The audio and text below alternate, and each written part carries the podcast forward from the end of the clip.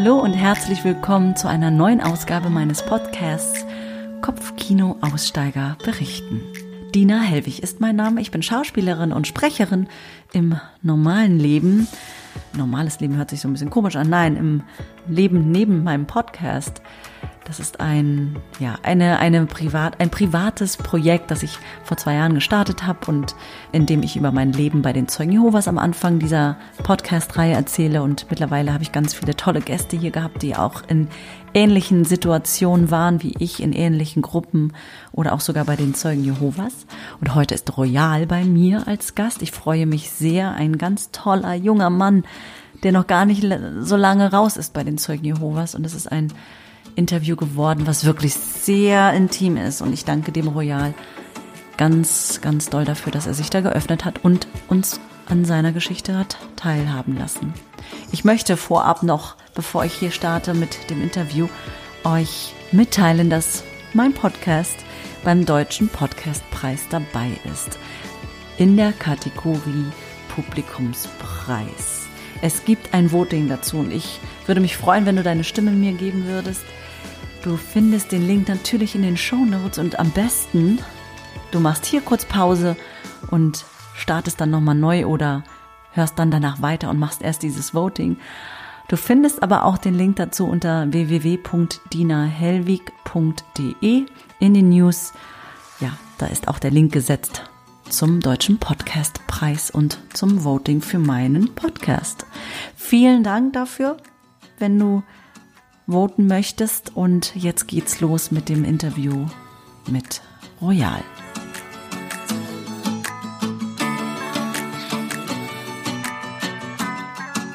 Ich begrüße Royal als Gast bei mir heute. Hallo, Hallo Dina. Royal.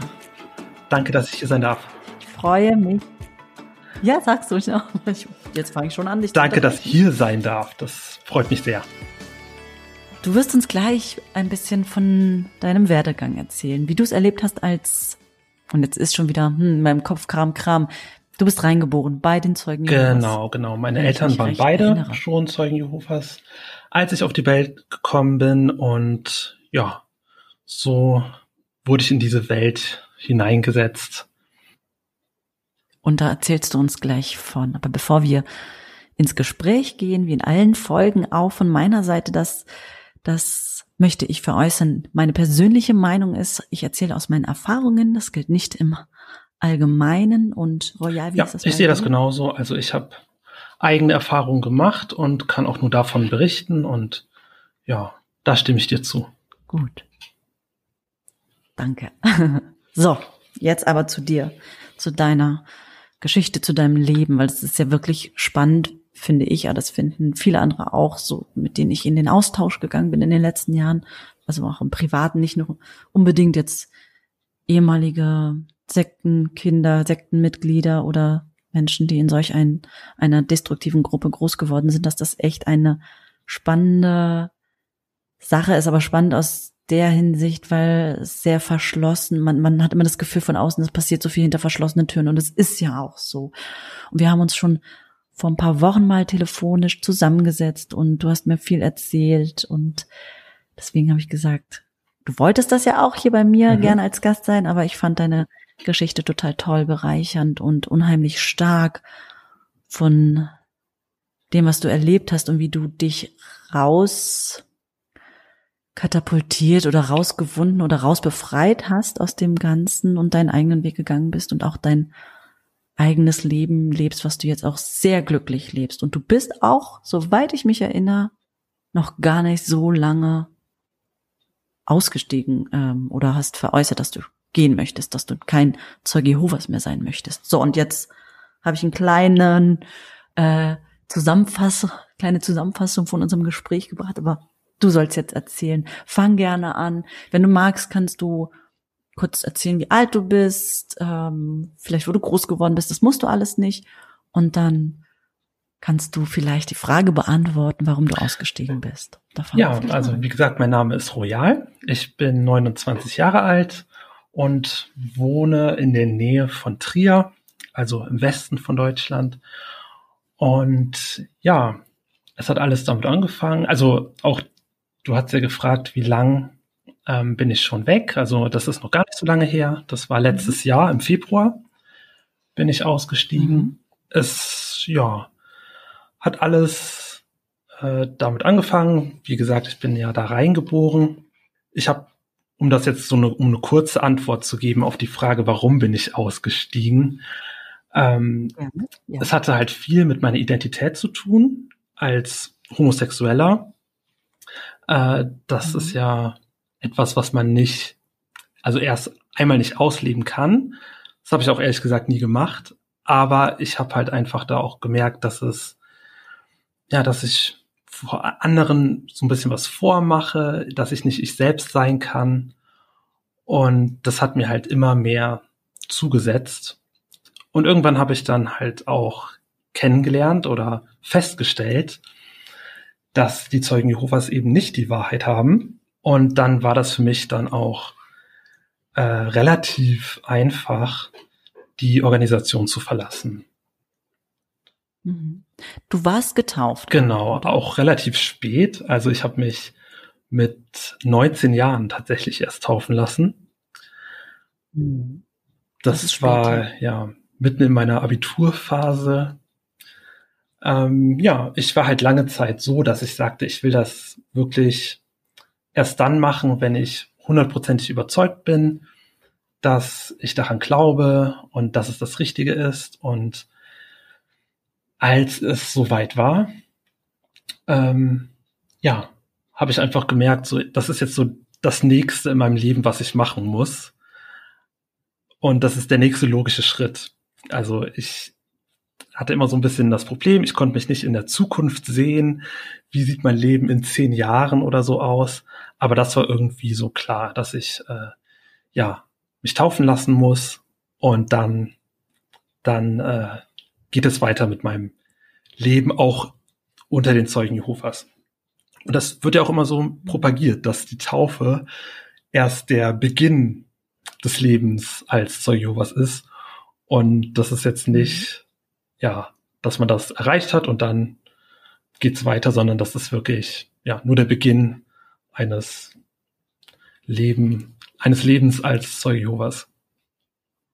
Du hast zehn Jahre lang, nein, ich frage erst was anderes. Wann hast du für dich gemerkt, dass du dich zu deinem, zu dem gleichen Geschlecht hingezogen fühlt, sexuell und auch körperlich und auch, na, natürlich. Das habe ich schon relativ früh gemerkt. Ähm, schon, ich würde schon fast sagen, äh, so Ende der Grundschulzeit, als ich so aufs Gymnasium gekommen bin.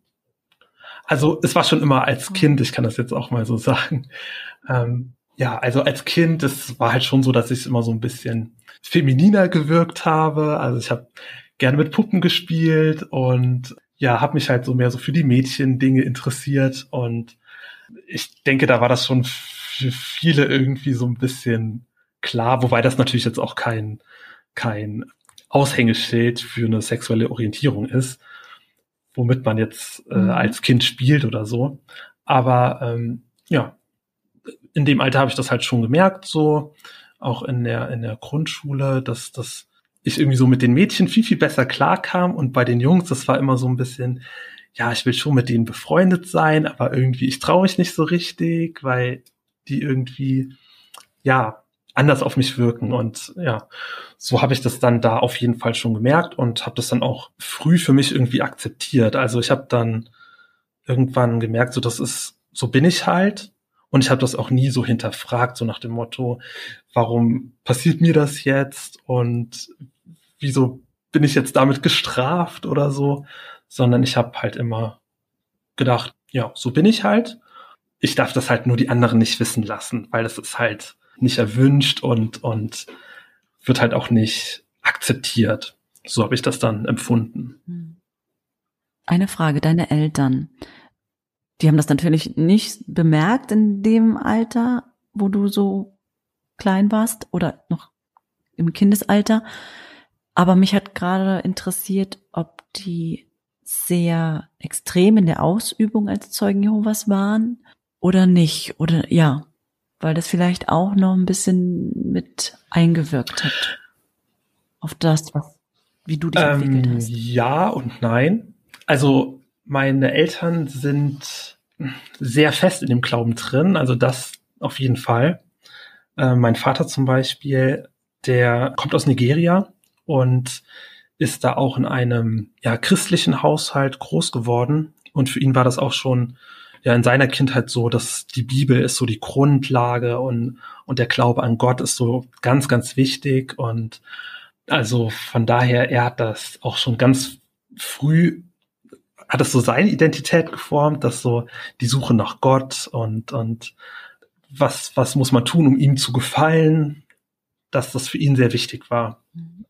Und bei meiner Mutter war das dann so, die hat auch viele viele krasse Dinge erlebt in ihrer Kindheit, auch in ihrer Jugend ähm, und auch in ihrem jungen Erwachsenenalter und ist dadurch dann auch zu den Zeugen gekommen.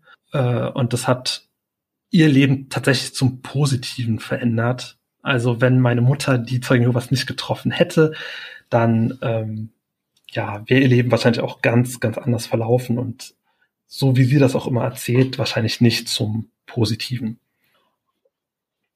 Dein Vater ist dann auch erst später zu den Zeugen Jehovas gekommen. Ja, tatsächlich. Er ist sogar, er hat meine Mutter geheiratet. Oder nee, andersherum. Er ähm, hat, er ist Zeuge Jehovas geworden. Also er hat sich taufen lassen, nachdem er meine Mutter geheiratet hat. Was ja eigentlich nicht oh. äh, erlaubt ist oder nicht so gern gesehen ist bei den Zeugen Jehovas. Ah. Aber ja, mein Vater hatte das nämlich damals auch gesagt, anscheinend. Ähm, er wollte sich auch erst hundertprozentig überzeugen also er würde jetzt nicht einfach nur sich taufen lassen, um, um meine Mutter zu heiraten, sondern ja, er wollte auch hundertprozentig sicher sein. Und das zeigt auch einfach nur nochmal, wie, wie ernst dieses alles schon nehmen. Also meine Eltern oder mein Vater vor allen Dingen ist auch so jemand, der in jeder freien Minute in der Bibel liest, der wirklich viel betet und ja gar nicht so normale Hobbys hat, würde ich fast sagen, sondern halt wirklich, das ist so, ja, sein Leben. Und ähm, ja, von daher haben die halt schon vieles sehr ernst genommen, auch in, in der Erziehung von mir und meinem Bruder. Das, das heißt, die haben sich, deine Mutter war Zeugin Jehovas, die haben sich draußen irgendwie kennengelernt, sei es Arbeitskollegen oder so gewesen. Und dann sind sie zusammengekommen, haben geheiratet und dann hat er sich taufen lassen. Genau. Das heißt aber, deine Mutter ist Deutsche. Das heißt, du hast einen mhm. schwarzen Vater. Ja. Darf ich das so sagen? Hattest du aufgrund deiner Hautfarbe Probleme gehabt in der, also so eine doppelte Problematik als Kind, oh, Kind von Zeugen Jehovas und dann noch mit einer anderen Hautfarbe? Hm, ich würde eher Nein sagen. Also ich habe jetzt vor allen Dingen in der Schule nie Probleme wegen meiner Hautfarbe gehabt. Das war halt eher so ein Ding, dass ich halt festgestellt habe, ich bin anders als die anderen und das halt in vielfacher Hinsicht. Also ich habe eine andere Hautfarbe als die anderen. Ich ähm, ja, habe eine andere sexuelle Orientierung als die anderen und ich habe eine Reli andere Religion als die anderen. Und das war halt so eine Sache, die mich halt halt immer, also ich habe mich immer oft fremd gefühlt und habe gedacht, hm, ich passe eigentlich nicht so richtig hier rein. Ähm, und das hat mich halt auch so ein bisschen geprägt. Mhm. Auch ja in der Schulzeit, aber auch später, mein ganzes Leben lang. Irgendwie so dieses, ich bin mhm. irgendwo fremd, aber ich will schon dazugehören. Aber so richtig tue ich es mhm. nicht. Und ja, das war von der Hinsicht problematisch. Aber ansonsten, dass ich da jetzt irgendwie groß mit Rassismus oder so zu tun gehabt hätte, das eher nicht. Hm. Du sagst es total schön eigentlich. Das hat mich geprägt, was ja nicht bewertend ist, was ja eigentlich sehr frei ist. Entweder in, also es heißt ja wieder, dass es schlecht war oder dass es mhm. gut war. Aber wie darf ich trotzdem fragen, ob du dich damit wohlgefühlt hast? Also ich habe mich ja als Kind auch fehl am Platz gefühlt, ganz oft, besonders in der Schule, weil ich mitmachen wollte. Wie war denn das bei dir? Du konntest ja dann auch nicht mitmachen, wahrscheinlich bei den mhm. Feiertagen oder so. Ja, also in der Grundschule war das so, ich, meine Eltern haben, glaube ich, vor dem Schulbeginn mit meiner Lehrerin gesprochen und haben halt gesagt, äh, ja, dass ich ein Kind von Zeugen Jehovas bin und dass ich halt verschiedene Sachen nicht mitmachen würde. Und die Lehrerin hat das dann auch ja akzeptiert und auch unterstützt. Und das war dann halt auch so, wenn zum Beispiel zu den Feiertagen, wenn wir in der Schule irgendwas gebastelt haben, sei es zu Weihnachten oder zu Ostern, ich durfte dann immer was anderes machen. Also irgendwas, was ich wollte, halt irgendwas ganz anderes basteln. Und das fand ich eigentlich immer ganz cool, weil ich dann ja so ganz frei kreativ irgendwie was machen konnte. Und ich musste auch nie, oder ich habe das tatsächlich nie gemacht. Ich habe in der Grundschule auch nie über meinen Glauben gesprochen. Und meine Eltern haben das jetzt auch nie so von mir erwartet, dass die gesagt haben, du musst jetzt in der Schule das so und so sagen und erklären und, und wenn, wenn es ums Thema Geburtstag ging oder so, da habe ich einfach gesagt, ja, ich feiere das nicht mit und fertig. Also ich habe da, da jetzt auch nicht groß viel dazu erklärt, sondern das war halt einfach so und irgendwann war das für alle klar und dann, ja, hatte ich da jetzt nicht so viele Probleme.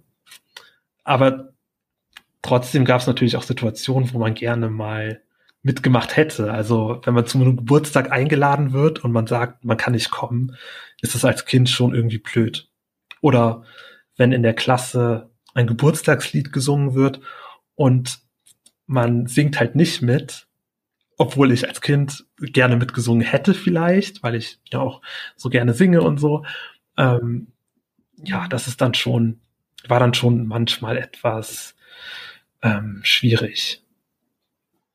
Wie war das als Kind für dich, von Haus zu Haus zu gehen? Also, das war schon so die feste Routine, dass es samstags immer war. Wir sind immer samstags ähm, in den Dienst gegangen. Das war morgens immer zum Treffpunkt.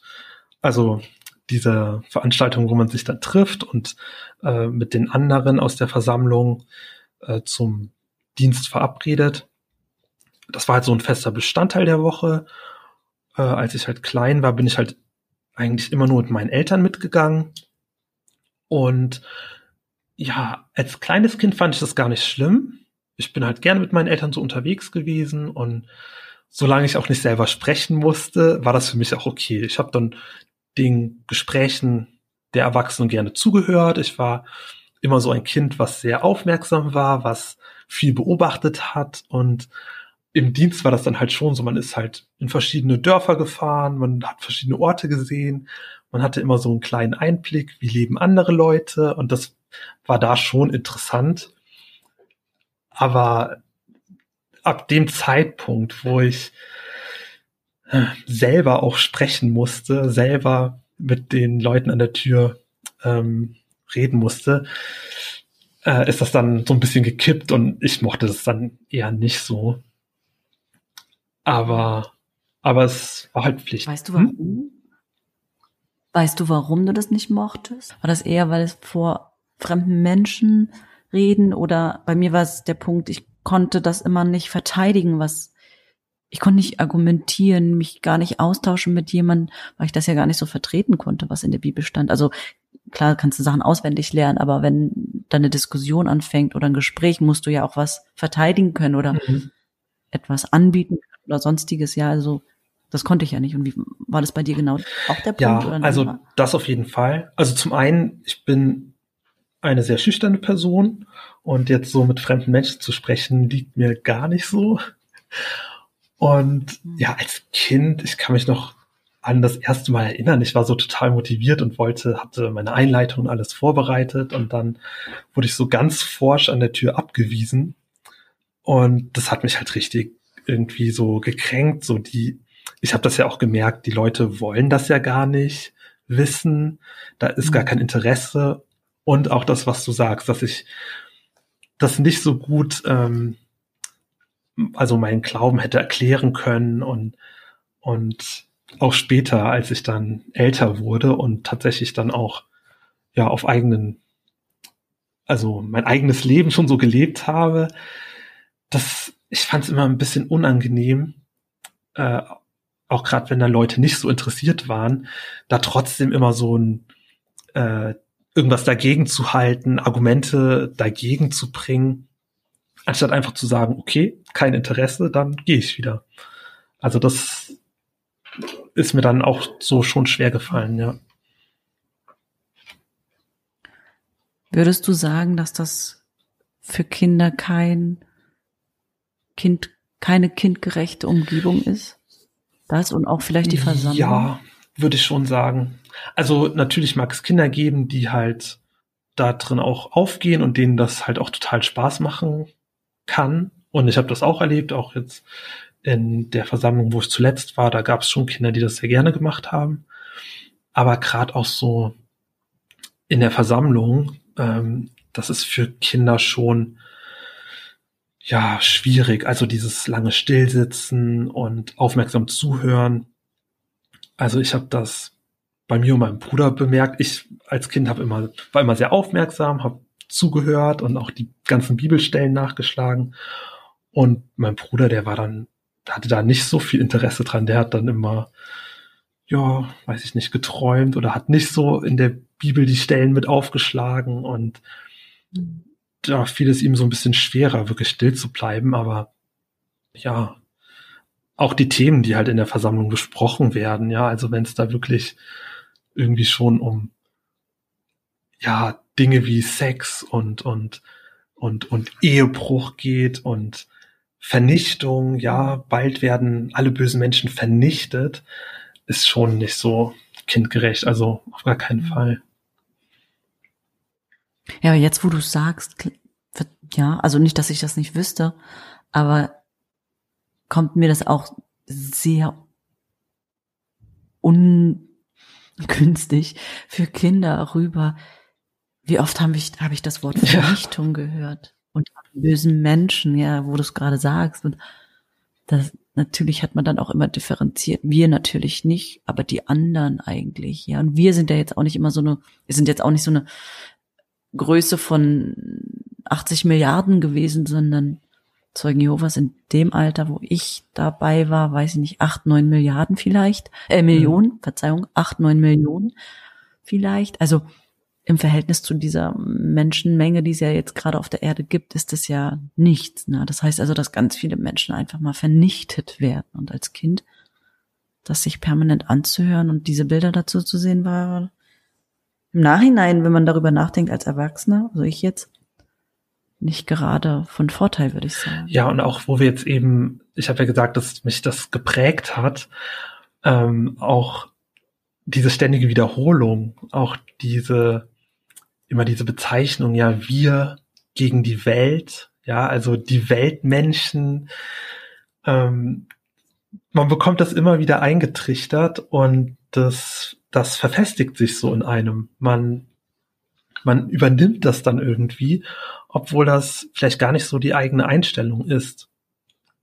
Und ich denke da ganz häufig drüber nach, ja. ähm, wie, was wäre gewesen, wenn ich das von klein auf nicht so mitbekommen hätte, wenn meine Eltern mir nicht gesagt hätten, ja, äh, es gibt Gott und sein Name ist Jehova und so.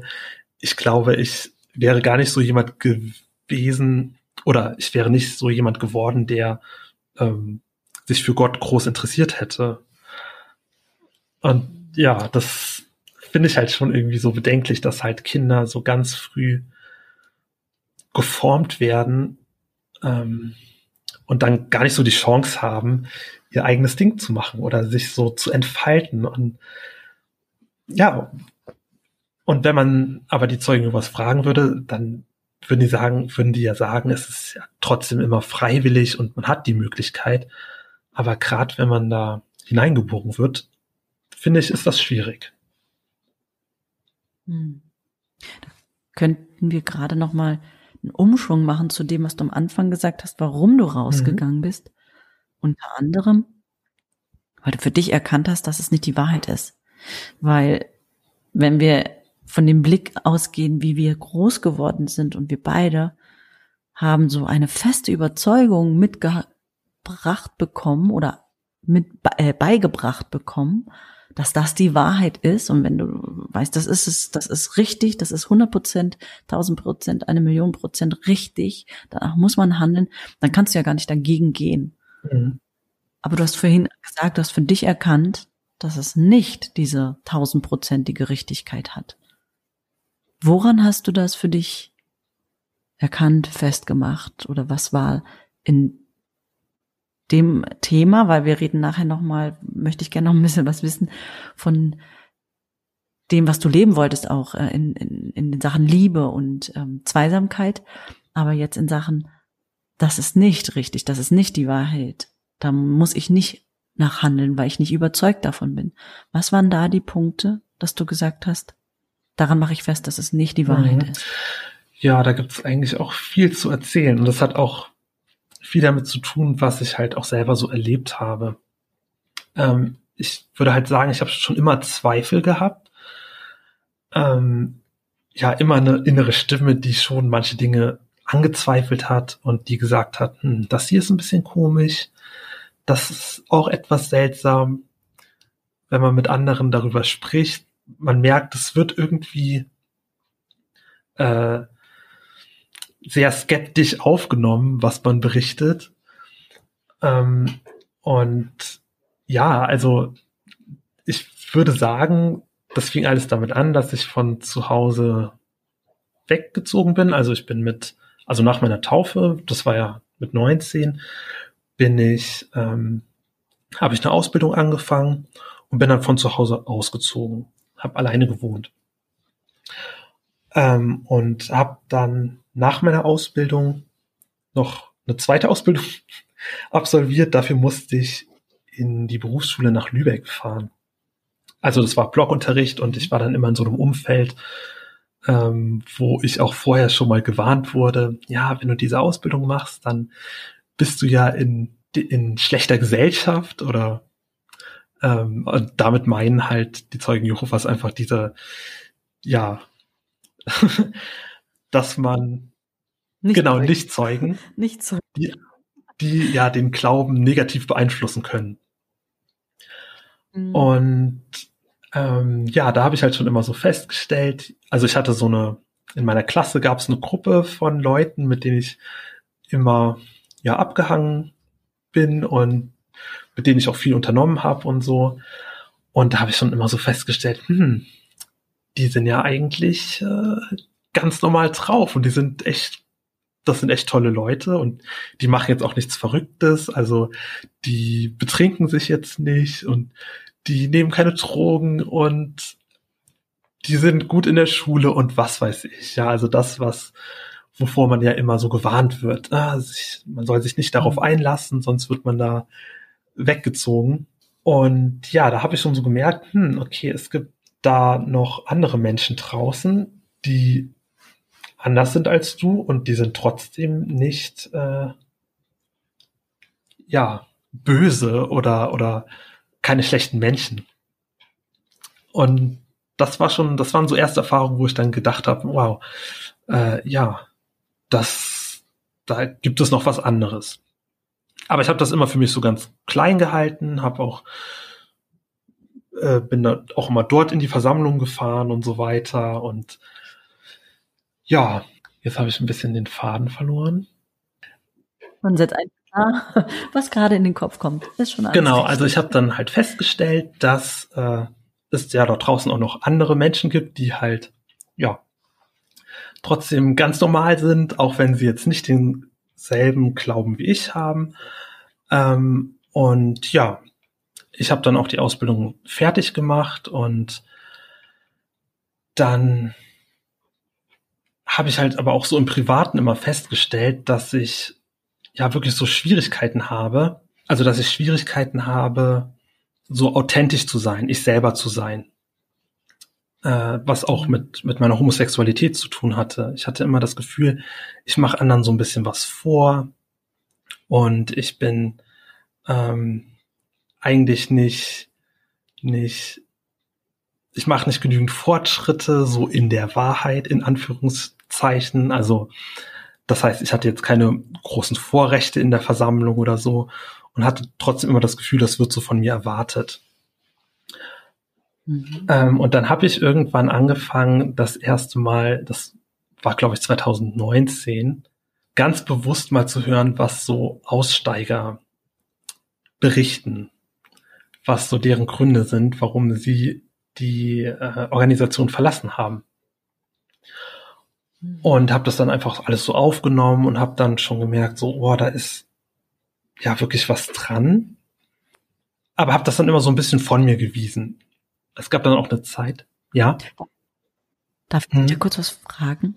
Der Impuls, sich rauszubewegen und das Haus mal von außen oder zu, zu gucken, was sagen andere, wie sieht das Haus von außen aus? Jetzt nehmen wir mal dieses Bild. Kam der aus der Sache heraus, dass du dich in dir selbst nicht wohlgefühlt hast aufgrund deiner sexuellen Orientierung?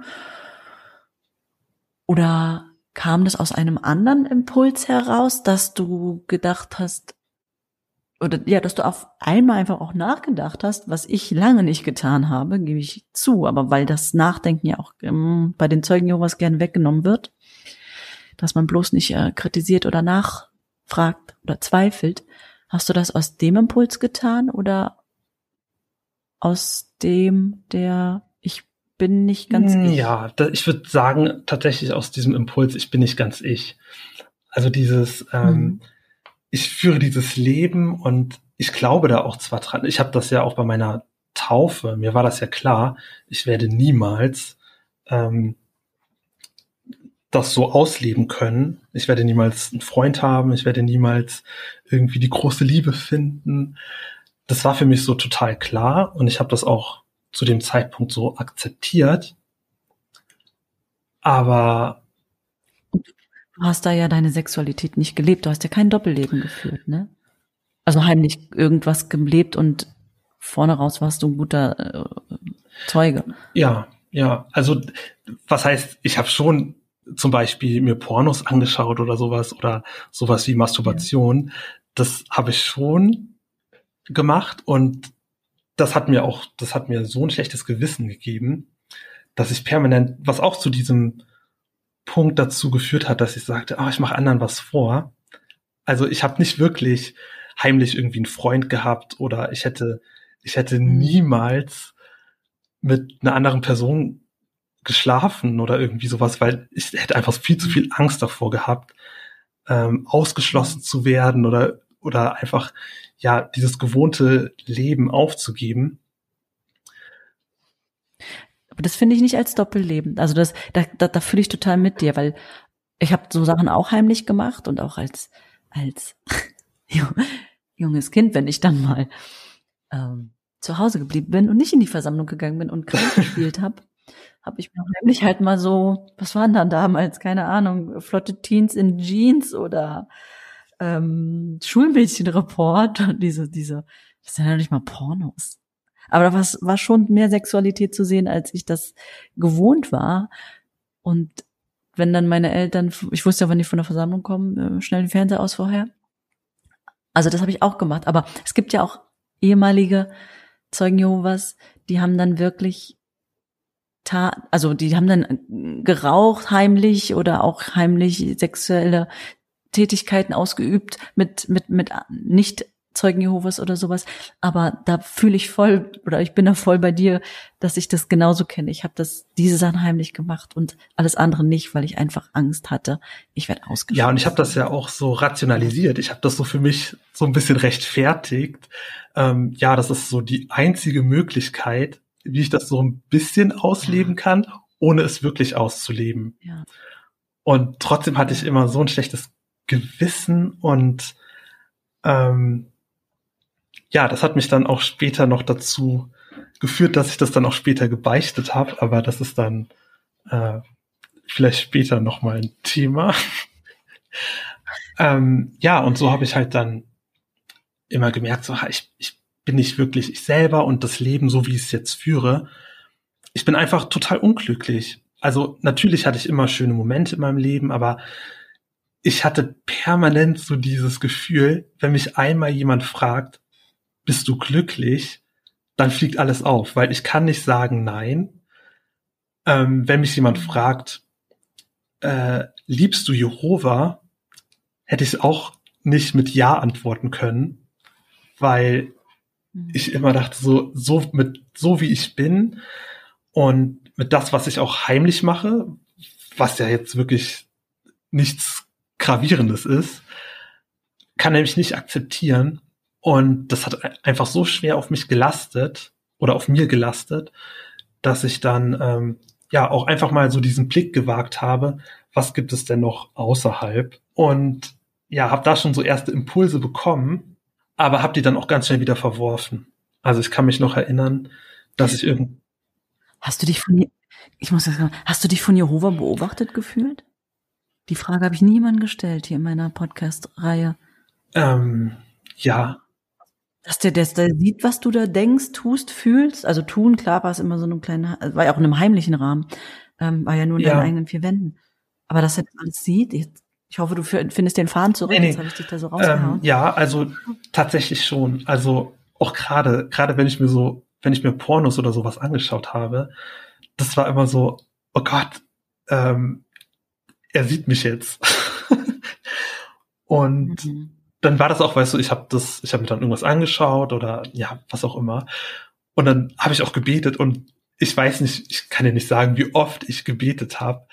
Bitte hilf mir mit diesem Problem fertig zu werden und ähm, ich mache das nie wieder und und ich will das ja eigentlich gar nicht und hilf mir, dass ich dich lieben kann, ähm, damit ich das auch wirklich nicht mehr mache. Und ich habe das schon ja, schon ernst genommen und habe da wirklich dran geglaubt, dass er mich jetzt sieht und das auch, ja, verurteilt. Im Mittelalter haben sie sich, glaube ich, ich sage jetzt nichts Falsches, selbst dafür, ähm, wie sagt man, ach, wie heißt es, wenn die, als sie sich auf den Rücken geschlagen haben, selbst ähm, ge, ge Kasteit? Ich hoffe, Kasteit, genau, das Wort hat mir gerade gefehlt. Aber es ist ja das Gleiche irgendwo, nur dass man sich jetzt nicht körperlichen Schaden zufügt. Ne? Aber seelischen Schaden irgendwie und das ist irgendwie noch viel, viel schlimmer. Ja. Aber ich, mir ging's genauso. Ich habe da, ich konnte ja auch nie beten, ich habe da nichts gespürt, mhm. gar nichts.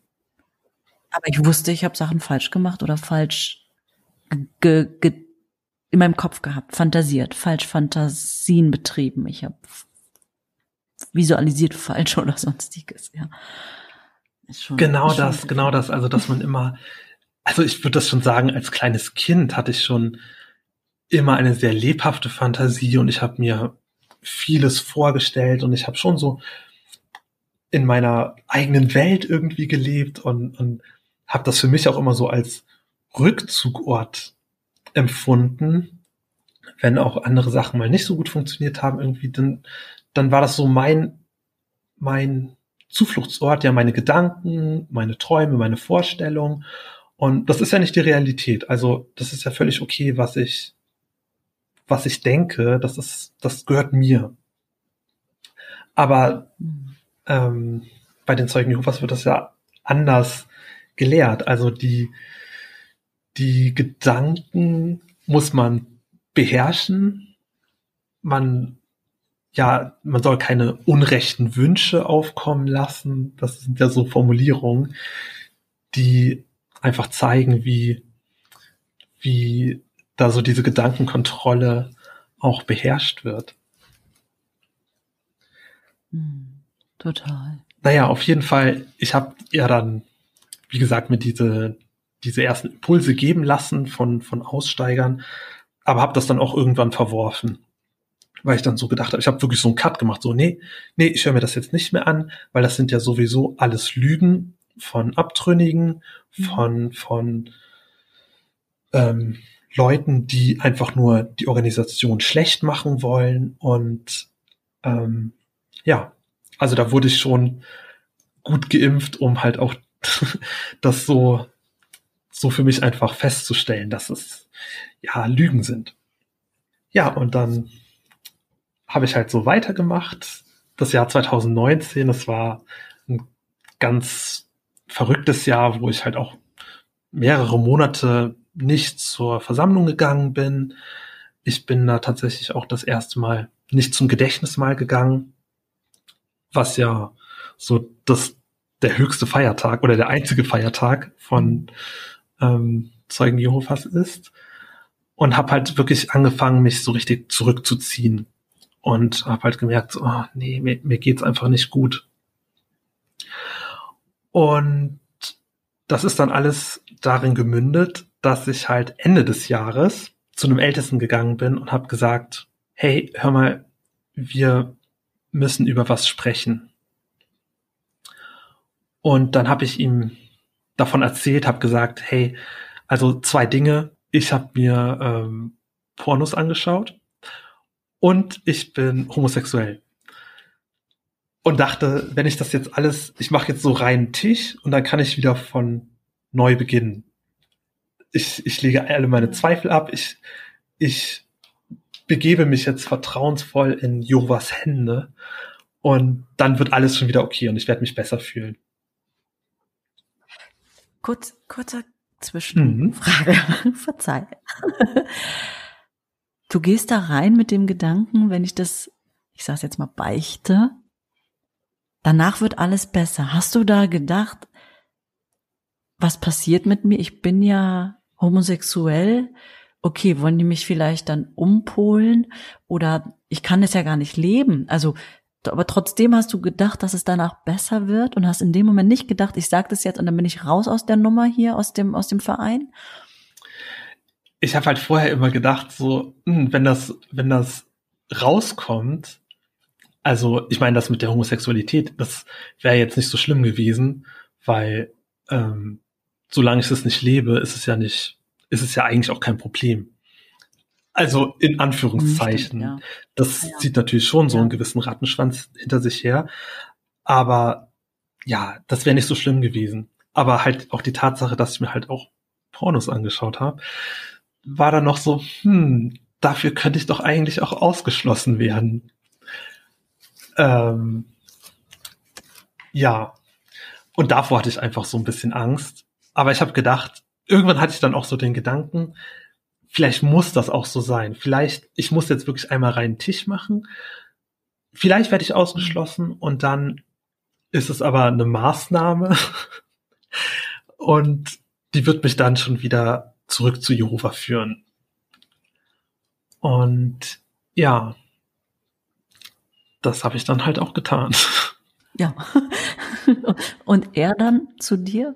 Wie war die Reaktion von dem? Ähm, die Reaktion war war eigentlich positiv. Also das war nicht so, also er hat mich nicht verurteilt, er hat da viel Verständnis für gezeigt.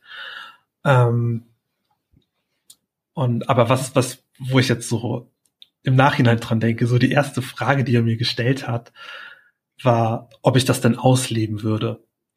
Also, verstehst du, ich habe ich hab mhm. mein Herz geöffnet, habe gesagt, hey, hier gibt's was, was mich echt belastet, so und so. Und die erste Frage, die ist, mhm. lebst du das denn aus? So, und je nachdem, was ich auf diese Frage geantwortet hätte, ähm, wäre das alles in eine komplett andere Richtung äh, gegangen. Stimmt, ja. Und ja, das Ende vom Lied war halt, dass ich halt ähm, mich halt dann noch mit einem anderen Ältesten und diesem Ältesten, den ich halt da darüber berichtet habe, getroffen habe. Und die haben mit mir dann halt ja gebetet, die haben mit mir ähm, sind mit mir Wachturmartikel durchgegangen, wie man so dieses Problem Pornografie in den Griff bekommt. Und dann wurde halt auch so ein bisschen angekündigt, ja, und es wird, es werden jetzt halt Kontrollen stattfinden müssen, auch so einfach um zu sehen, ob du dieses Problem halt in den Griff kriegst. Wie hatten die ausgesehen? Haben die gesagt, was für Kontrollen? Ja, einfach, dass ich gefragt werde, hey, wie sieht's aus? Okay. Wie, wie kommst du damit zurecht? Und ähm, ja.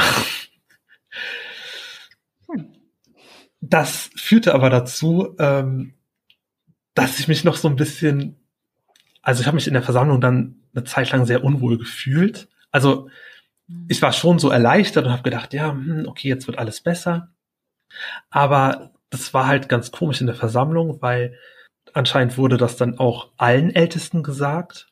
Und das habe ich auch noch irgendwo akzeptiert, aber dann habe ich gedacht, hm, wer weiß das denn jetzt noch? Und, und ja, irgendwie kam dann auch wieder so dieses Gefühl, oh Gott, diese, diese, ha, ich mache allen was vor und ich bin gar nicht so brav, wie ich immer tue. Und ja, genau. Das total übergriffig. Definitiv. Was anderes kann ich jetzt dazu nicht sagen. Ja. Ja, vor allem, du, du stehst dann da und weißt eine Gruppe in der Gruppe weiß das tiefste Geheim, ich nenne es jetzt mal mhm. Geheimnis, ich bin voll nackt, so, ja. Und Jehova guckt auch schon die ganze Zeit. Also, voll unangenehm. Ich muss noch dazu einwerfen, ähm, als ich dieses Gespräch mit beiden Ältesten hatte, ähm, wusste nur der eine Älteste das von meiner Homosexualität. Also das hat er mhm. nicht mit den anderen besprochen. Ähm, das muss ich ihm halt wirklich zugute halten. Aber das kam, das hat dann dazu geführt, dass ich nachher doch den Eindruck hatte, hm, jetzt ist ja doch nicht so hundertprozentig die Wahrheit raus, weil eigentlich, eigentlich hätte ich jetzt gar nicht so viel Verständnis für mich ähm, da sein dürfen. Wo ich dann auch wieder so dachte, ah, ich bin, ich, ich, ich bin ein Hochstapler, ich, das, ich habe da ja auch nicht hundertprozentig die Wahrheit gesagt. Okay. Naja, ähm, aber so bin ich dann halt in das neue Jahr gestartet. Das war ja dann 2020. Und ähm, ich hatte dann auch so ein paar Einschränkungen. Ich durfte dann zum Beispiel in der äh, in der Versammlung keine keine ähm, Aufgaben mehr haben. Also diese kleinen Vorträge oder diese Bibellesung in der Versammlung. Und ähm, zu der Zeit hatten wir dann auch noch eine äh, Renovierung unseres Königreichssaales, also unseres Gemeindehaus. Ähm, und da durfte ich halt auch, also ich hätte anscheinend mitmachen dürfen, aber ich dachte, ich darf es nicht. Also das war irgendwie so, so richtig ungeklärt. Und da habe ich mich dann auch innerhalb der Gemeinde fremd gefühlt, weil alle hatten so dieses Projekt, mh, hm, ja, wir machen hier den, den Königreichssaal neu. Und das war so ein, so ein Ding, was halt so diese Gemeinschaft so gestärkt hat. Und ich war nicht Teil dieser Gemeinschaft, weil ich nicht da mitgemacht habe bei diesem Projekt. Weil ich dachte, ich darf das nicht. Und habe dann, ja, da auch so gedacht, hm, ich, ich fühle mich hier so ganz unwohl. Aber habe das dann auch so irgendwie akzeptiert. Und irgendwann war ja dann, kam ja Corona. Und dann fing das ja an, dass die, die Versammlungen, dass das alles nur noch online ablief. Und dass man auch nicht mehr von in den Haus-zu-Haus-Dienst gegangen ist und so. Mhm. Und da war ich auch eine lange Zeit zu Hause, also auch in Kurzarbeit. Ich habe, glaube ich, fünf Wochen war ich zu Hause, musste nicht arbeiten. Ähm, da, das war so eine Phase, wo es keine, keine Versammlungen gab, also keine richtigen Zusammenkünfte, sondern nur äh, Aufnahmen, die dann abgespielt wurden zu den ähm, Versammlungszeiten. Und ja, da habe ich dann auch festgestellt, oder ich habe mir dann auch die Zeit so genommen, um mich noch mal so ein bisschen, ein bisschen äh, mit dem zu beschäftigen, was so Aussteiger sagen. Einfach weil ich so dachte, ja, hm, ich, man, das war einfach so viel Zeit da und man, ich habe das einfach irgendwie gemacht. Und dann habe ich irgendwann festgestellt, weil ja auch dieser Haus-zu-Haus-Dienst nicht mehr stattgefunden hat, sondern man hat dann Briefe geschrieben. Ähm, als es darum ging, dass ich auch hätte Briefe, also Zeugnisbriefe schreiben sollen. Ich, ich konnte das nicht. Ganz kurz, weil für uns ja. ist dieses, dieses Zeugnis geben so ein Begriff. Das ist bei den Zeugen Jehovas bedeutet es Zeugnis ablegen. Ach, wie kann man das denn übersetzen? Also eigentlich predigen. Eigentlich so ein Predigenbrief. Ich predige jetzt Menschen durch die Form des Briefes. So, ne? Genau. Weil man ja. Falls einer zuhört und nicht so weiß, was er mit dem Begriff anfangen soll. Und es hören ja auch Menschen hier meinen Podcast, die nicht Zeugen Jehovas waren oder sind. Ähm, nur mal ganz kurz so eine Erklärung dazu. Und alles andere, wenn wir mit Begriffen umwerfen hier, bitte Folge eins bis sechs gerne reinhören, da erkläre ich dann auch viele Begriffe. So, aber du wieder. Du, ich will dich gar nicht unterbrechen, aber wollte ich nur kurz sagen, du hattest keinen Bock, diesen Zeugnisbrief, diese Zeugnisbriefe zu schreiben. Absolut nicht. Also ich habe festgestellt, wenn ich dann so einen Brief aufgesetzt habe, ich hätte da nicht meinen Namen drunter setzen können und den abschicken können. Also ich habe da schon gemerkt, so ich stehe einfach nicht mehr hinter dem, was ich da, also was ich eigentlich glauben sollte. Ich stehe nicht mehr dahinter. Und ja, dann fing das auch wieder an, dass ich mich zurückgezogen habe. Ich habe anderen dann nicht mehr geantwortet. Ich wurde dann auch irgendwann so richtig unglücklich und und habe gemerkt, nee, nee, das das ist alles nichts. Aber ich wusste auch noch nicht, wie wie ich jetzt damit umgehen soll. Ich dachte so, das ist jetzt wieder, das sind einfach nur, ich bin jetzt auch so ein bisschen fehlgeleitet und ah, ich muss an mir arbeiten, ich muss an mir arbeiten.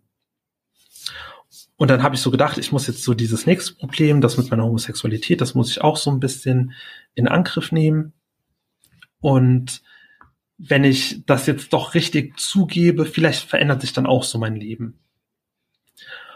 Und ähm, habe dann überlegt, ob ich das meinen Eltern sagen soll, aber habe mich nicht getraut. Ähm, und habe tatsächlich ähm, bei meiner Mutter das mal so in einer Nachricht so ein bisschen angeteased und habe so bin so auf Tuchfühlung gegangen, habe gedacht so ich will das jetzt irgendwie sagen. Aber sie hat, ich habe so ein paar Andeutungen gemacht, aber sie hat nicht verstanden, worauf ich hinaus wollte. So und dann dann war das so, ah, ja, irgendwie habe ich das dann so zu meinem neuen Projekt gemacht. So ich, ich muss irgendwie damit jetzt klarkommen und das ist ja zwar meine Identität auch und aber ich merke, dass das, dass das alles nicht funktioniert, dieses Leben als Zeuge Jehovas, aber das liegt an mir. Also es liegt wirklich an mir. Ähm, dass ich halt nicht genug mache, dass ich nicht genug in der Bibel lese, dass ich nicht, nicht äh, eifrig genug bin im Dienst, siehe mhm. das Briefe schreiben. Ähm, und das hat halt einfach dazu geführt, dass ich mich immer mehr zurückgezogen habe. Ich wurde richtig depressiv, will ich fast sagen. Ähm, und ja, da gab es dann auch eine Situation, wo ich mit äh, Freunden, also die ich in der Berufsschule in Lübeck kennengelernt hatte, das war dann ein Jahr nämlich nach der Ausbildung. Wir wollten uns dann so zusammentreffen und ein, eine Woche so äh, zusammen im Urlaub verbringen. So, und vor dieser Woche bin ich ähm, zu drei Freundinnen aus dieser Gruppe äh, nach Köln gefahren. Und da ist halt Folgendes passiert. Die haben mich halt eingeladen für einen Abend. Wir, wir waren, glaube ich, zu viert nachher. Genau. Wir wollten halt so ein bisschen was essen und einfach den Abend gemütlich miteinander verbringen. Und ich kann mich noch erinnern, dass ich ähm, Sonntagnachmittags bei meinen Eltern gesessen habe und ich habe gesagt, ja, ähm, ich fahre nach Köln und verbringe da die Zeit mit so ein paar Freunden aus der Berufsschule. Und meine Mutter sagte dann so zu mir oder hat dann zu mir gesagt, ja, aber du übernachtest nicht dort, oder? Und ich so, es kam wie aus der Pistole geschossen. Nein, natürlich nicht. Ähm, aber das war eigentlich der ursprüngliche Plan, dass ich halt da auch übernachte. Und ja, ich bin dann halt dahin gefahren und habe gedacht so, oh nee, nee, ich kann da überhaupt nicht übernachten. Ich habe jetzt meine Mutter angelogen. Ich habe gesagt, nein, nein, ich übernachte nicht dort. Ähm, bin dann dahin gefahren.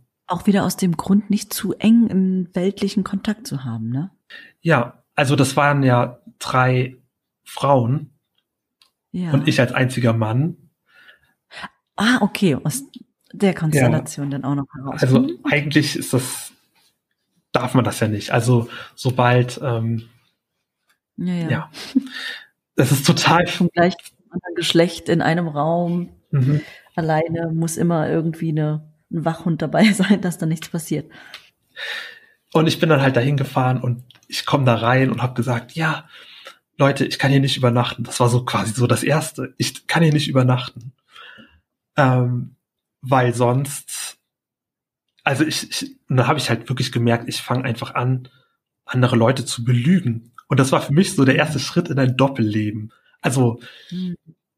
und was ich ja hätte niemals führen wollen. Ich hätte niemals ein Doppelleben führen wollen.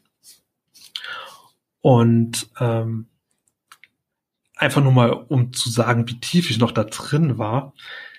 Ich habe mich dann doch überzeugen lassen, dort zu schlafen, hatte dann vorher noch gesagt, aber ich, ich am liebsten würde ich im Auto schlafen, weil ähm, da kann ich zumindest sagen, ich habe nicht in der Wohnung geschlafen. Und das Ende vom Lied war halt, dass ich ein eigenes Zimmer bekommen habe. Und jetzt halte ich fest, ich habe dann abends auch noch die Tür abgeschlossen. Damit ich hätte sagen können, ich habe auch die Tür abgeschlossen, es hätte rein gar nichts passieren können. Aber da habe ich dann auch gemerkt, wie verrückt das Ganze ist, ja. Darf ich? Ich habe jetzt gerade so einen Gedanken und ich möchte den einfach loswerden. Es hat nichts mit dir persönlich zu tun. Du warst Mitte 20, ne? Mhm. Man ist mit, nee, also es hat, wie gesagt, es hat nichts mit dir persönlich zu tun. Ich, das soll kein bloßstellen von deiner Person. Ich habe das gleiche ja durchgemacht. Ich habe mich mit immer noch mit Anfang 30 in einer gewissen Form minder bemittelt, behindert, geistig nicht behindert, aber zurückgebildet gefühlt. Ich habe gefremdelt. Ich hatte lange Zeit Angst, Panik, in Schwimmbäder zu gehen, weil ich es nicht gelernt habe, in solchen Konstellationen mich zu umgeben. Ich durfte auch nicht bei anderen Kindern schlafen, äh, als ich klein war. Aufgrund, klar, bei anderen Zeugen Jehovas, ja. Ist jetzt aber auch nicht so gang und gäbe gewesen. Aber man ist diesen normalen Situationen nicht ausgesetzt gewesen, um nicht einen zu großen Kontakt zu Weltlichen herzustellen. Und das hört sich so krass an, aber das war unser Alltag. Und ich sehe das so, korrigier mich, wenn du das nicht so empfindest.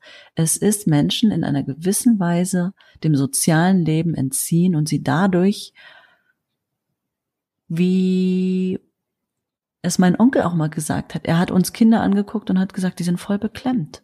Mhm. Und so habe ich mich gefühlt, total verstört und habe das auch bei anderen gesehen. Ja, deswegen erzähle ich auch diese Geschichte, weil das ist einfach wirklich zeigt, das sind ja wirklich nur so Kleinigkeiten. Für die, für die anderen war das ja total normal. Ja, wir verbringen Abend zusammen und also ich kann, wir haben, wir haben Raclette gegessen, haben ganz, ganz wenig getrunken und ähm, Brettspiele gespielt. Also unschuldiger hätte es ja nicht sein können. Mit Sicherheit.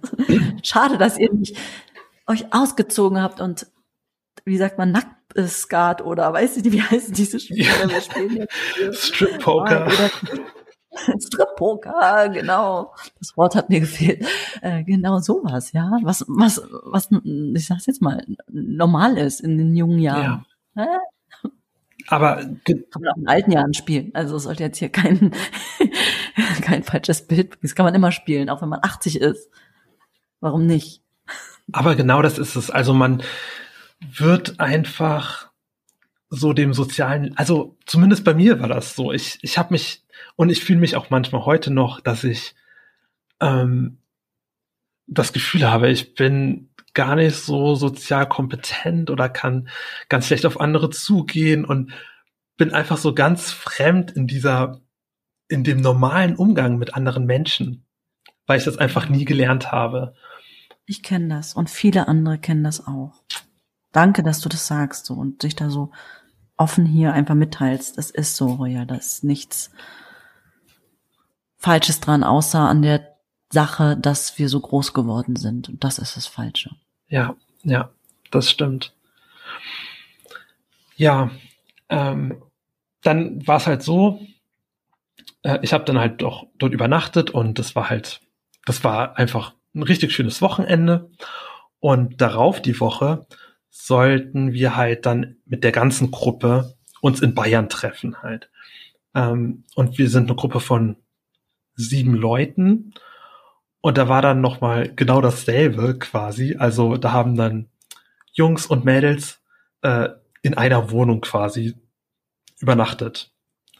Ähm, und ich bin dann halt auch dahin gefahren, habe niemandem was gesagt, also auch nicht meinen Eltern. Ich glaube, die wissen das bis heute nicht, dass ich damals ähm, dort im Urlaub war. Und dann kamen aber auch teilweise so Rückfragen aus der Versammlung, hey, ja, wie geht's dir? Länger nicht mehr von dir gehört. Und ich dann so, ja, ich bin im Urlaub. Aber ich habe niemandem gesagt, was ich wirklich mache, wohin ich fahre, mit wem weil das dann auch wieder zu äh, Rückfragen geführt hätte. Und so habe ich dann halt immer mehr angefangen, mich halt so zurückzuziehen und, und, aber auch die Zeit, die ich halt so mit den anderen, mit meinen Freunden verbracht habe, hat mir so gezeigt, hey, das ist alles normal. Also, das ist ein ganz unschuldiges Leben, was wir hier führen. Wir machen nichts Verrücktes. Wir machen, wir machen hier nichts Verwerfliches und trotzdem habe ich die ganze Zeit so ein schlechtes Gewissen. Warum? Warum? Ähm, und ja, das hat dann halt auch noch weitere äh, Risse in mein in mein äh, Glaubenshaus ähm, mhm. gebracht und ja, ich hatte mich dann ja wie gesagt auch so zurückgezogen und ähm, habe dann äh, te teilweise auch nicht mehr auf Nachrichten geantwortet, auch von meinen Eltern nicht und so weiter. Und habe mich da halt wirklich so zurückgezogen. Und dann war es halt irgendwann mal so, dass, ah, das habe ich gar nicht erzählt. Ich habe, ich glaube, ein Jahr zuvor oder sogar zwei Jahre vorher, nee, warte, das muss das Jahr davor gewesen sein, meiner besten Freundin, die auch bei den Zeugen Jehovas ist, oder meiner ehemaligen besten Freundin, muss ich tatsächlich sagen, äh, der hatte ich auch erzählt, dass ich homosexuell bin. Mhm. Und ähm, für die war das auch nie ein Problem. Die hat immer gesagt, ja, das akzeptiere ich und das ist gar kein Ding, solange du es halt nicht auslebst und ich unterstütze dich halt so gut es geht und ja, wir haben uns dann irgendwann mal darüber unterhalten, weil anscheinend, anscheinend wurde hinter meinem Rücken schon so manchmal über mich gesprochen. So, ob das nicht sein könnte, hm, ist er vielleicht schwul und äh, weißt du da was? Also sie wurde dann halt schon manchmal von anderen befragt. Und dann hat sie irgendwann mal zu mir gesagt, hey, ähm, äh, ich werde das manchmal gefragt, ich weiß aber nicht, was ich dann sagen soll. Ähm, weil sie will ja auch nicht lügen habe ich dann auch verstanden und habe dann gesagt, okay, äh, wenn du Personen absolut vertraust und und dir sicher bist, dass die es nicht weitererzählen, dann darfst du es denen auch sagen. Mhm. Ähm, ja.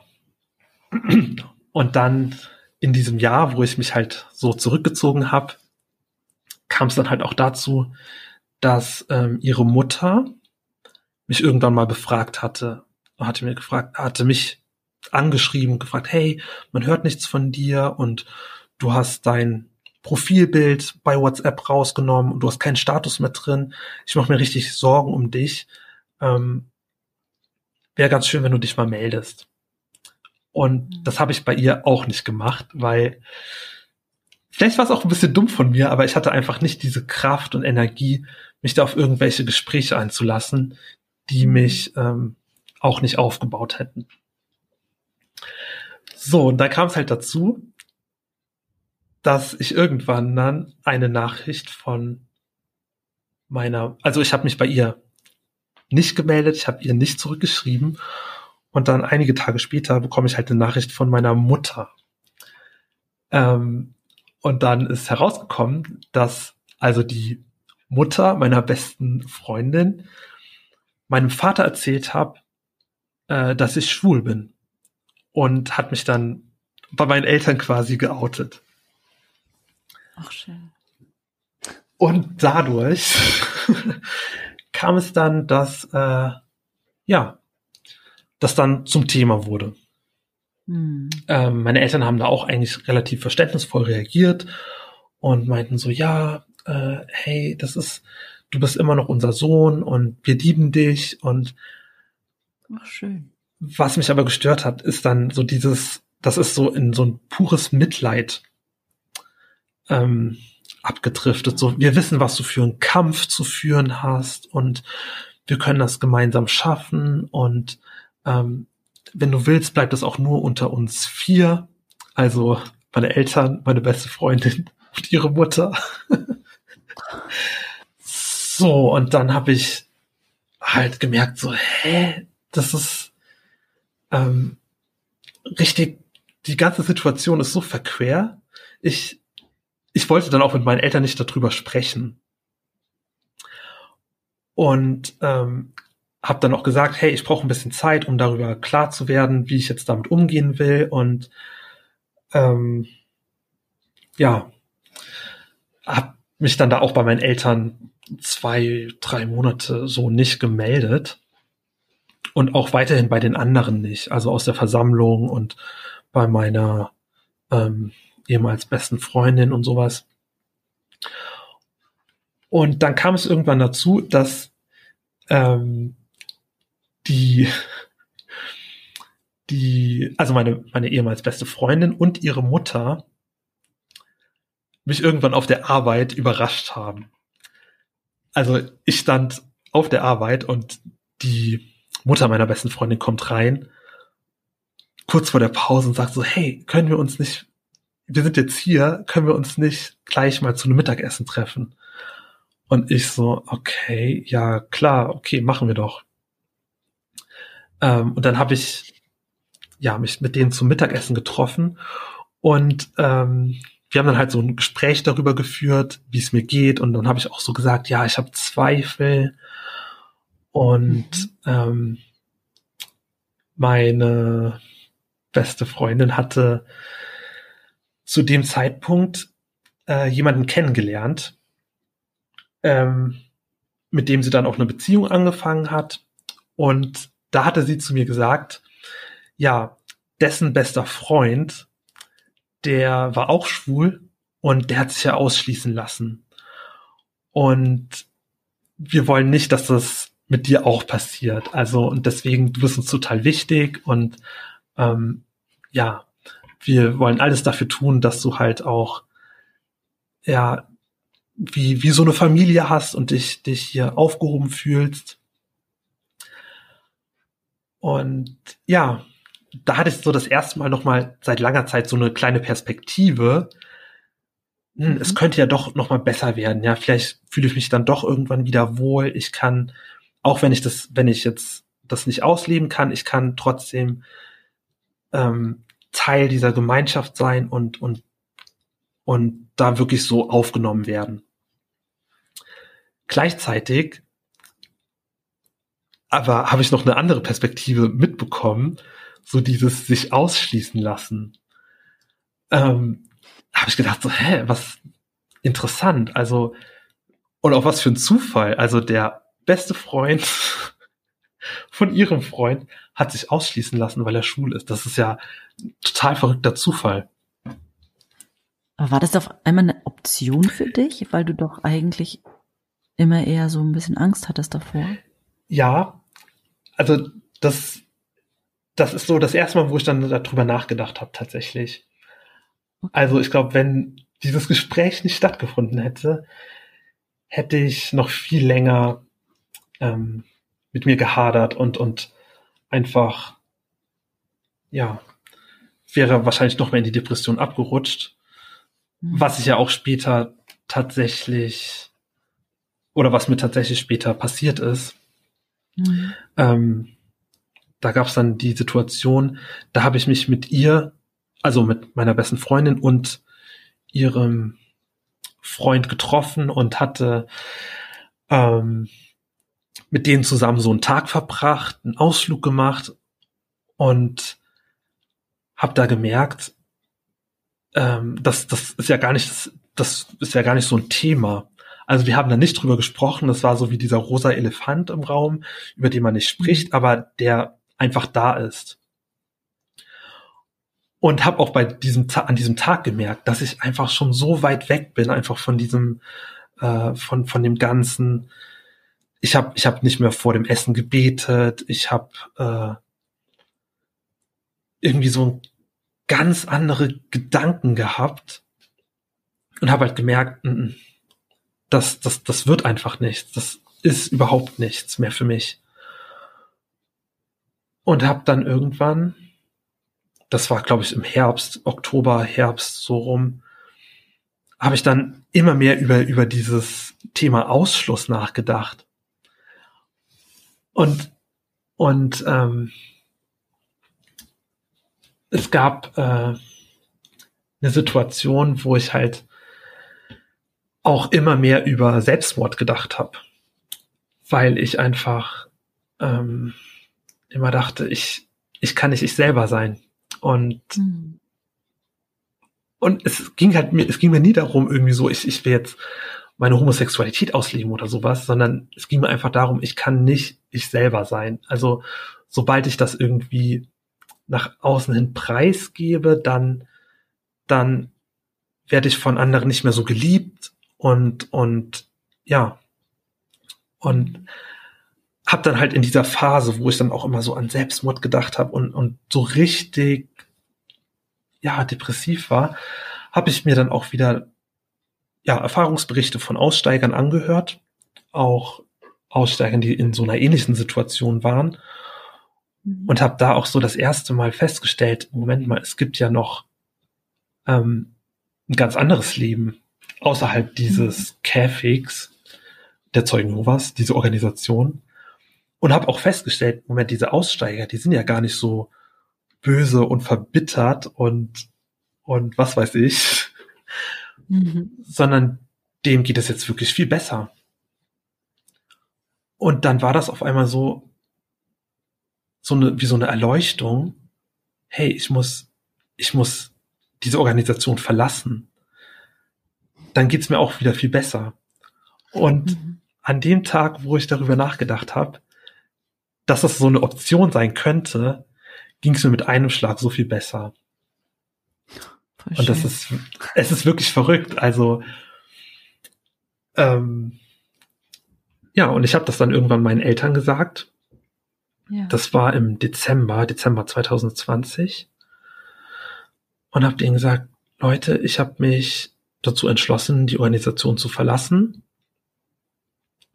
Ähm, und ja, habe dann tatsächlich aber noch fast drei Monate gebraucht, bis ich wirklich mich dazu ja bewogen habe, wirklich den Schritt zu tun. Mhm habe in der Zeit ähm, auch noch mit einem Freund aus meiner Versammlung gesprochen gehabt. Ähm, mit dem habe ich auch verschiedene Gespräche geführt. Das war auch ein Ältester schon zu dem Zeitpunkt. Und, und habe dann auch ihm gegenüber gesagt, hey, ich habe auch darüber nachgedacht, die Organisation zu verlassen. Und er war relativ verständnisvoll und hat auch halt mich nicht irgendwie bedrängt oder so, sondern hat wirklich, wir haben viele Gespräche geführt. Das ging so über einen Monat immer wieder, dass wir alleine spazieren waren. Wir haben darüber gesprochen. Und da habe ich dann gemerkt, so, hm, ich fange an, mich wieder so überzeugen zu lassen. Okay, vielleicht liegt es doch an mir. Ich tue einfach noch nicht genug und habe gemerkt, wie ich wieder so in diese Depression abrutsche und habe dann auch zu dem Zeitpunkt ja schon viel von, von Aussteigern gehört und mich dann auch so informiert über Dinge, die halt in der Organisation nicht gut ablaufen. Ähm, und hatte dann halt wirklich diese, diese kognitive Dissonanz, also dass ich wirklich gemerkt habe, das ist nicht die Wahrheit, aber irgendwie glaube ich schon noch so ein bisschen dran, aber ich merke, es tut mir nicht gut. Und dann habe ich irgendwann die Reißleine gezogen und habe gesagt, nee, ich schreibe jetzt meinen Brief.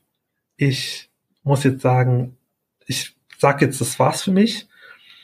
Hab ähm, ja diesen Brief abgeschickt, wo ich sage, also reingeschrieben habe, dass ich kein Teil mehr der Organisation sein will, weil ich nicht mehr daran glaube. Hab dann zwei Tage später einen WhatsApp-Status reingeschrieben, äh, wo ich mich dann so von meinen Freunden und meiner Familie quasi verabschiedet habe.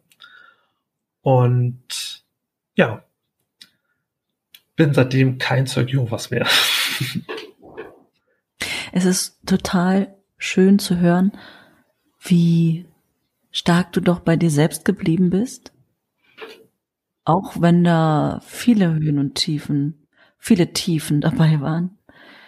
Aber wie du ja auf dich gehört hast und deine Entscheidung danach dann nachher auch getroffen hast, zu gucken, wie es dir geht und dass es das Wichtigste ist. Und ich weiß noch, du hast mir am Telefon erzählt, auch wenn du so wirklich sehr frisch noch raus, also von der Zeitspanne her raus bist, wie unheimlich glücklich du mit deiner Entscheidung bist und wie gut es dir damit geht und auch jetzt geht. Ja, also das hat mich auch selber so überrascht, weil ich hätte mir das ja nie vorstellen können. Das war für mich immer so, mh, hm, eines Tages mal ausgeschlossen zu sein. Das ist, das kann man sich von außerhalb wahrscheinlich gar nicht so vorstellen. Also ich kann mich erinnern, ähm, als Kind, wenn, wenn jemand, wenn das so in der Versammlung bekannt gegeben wurde, ähm, Bruder so und so ist kein Zeug Jehovas mehr, das war immer so, als wäre diese Person gestorben. Mhm. Also das war so ein, so ein ganz schreckliches Ereignis. Und, und da hatte ich immer Angst vor.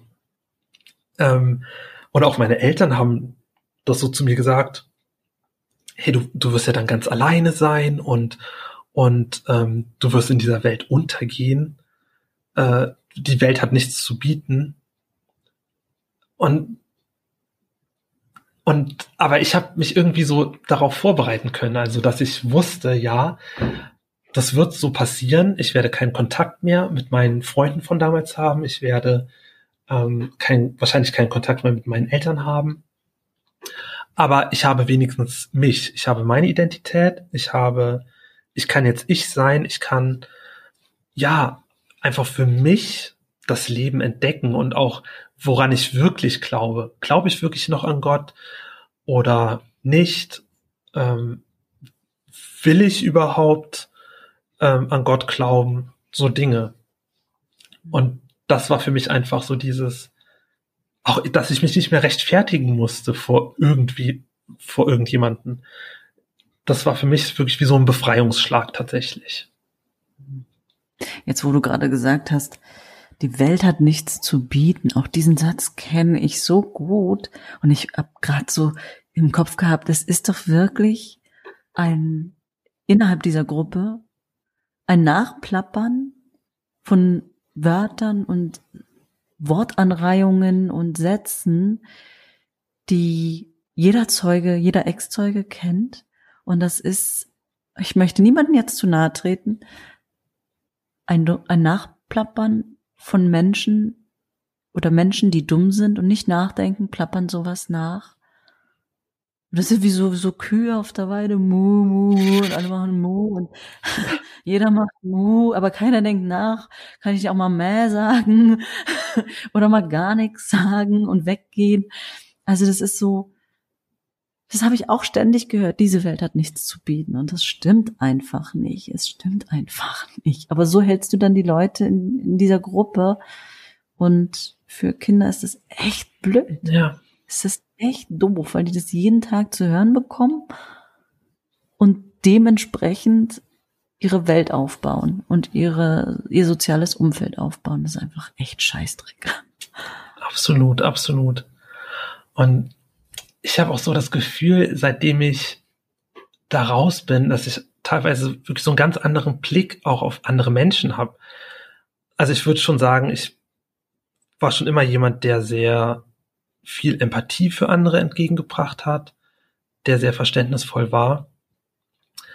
aber trotzdem, ich habe auch andere immer sehr schnell verurteilt, also ohne das jetzt laut zu sagen, aber in meinem Kopf, ja, hm, guck mal, der ist jetzt so und so oder der raucht jetzt und macht deswegen oder hat Tattoos oder ähm, ich bin so viel toleranter geworden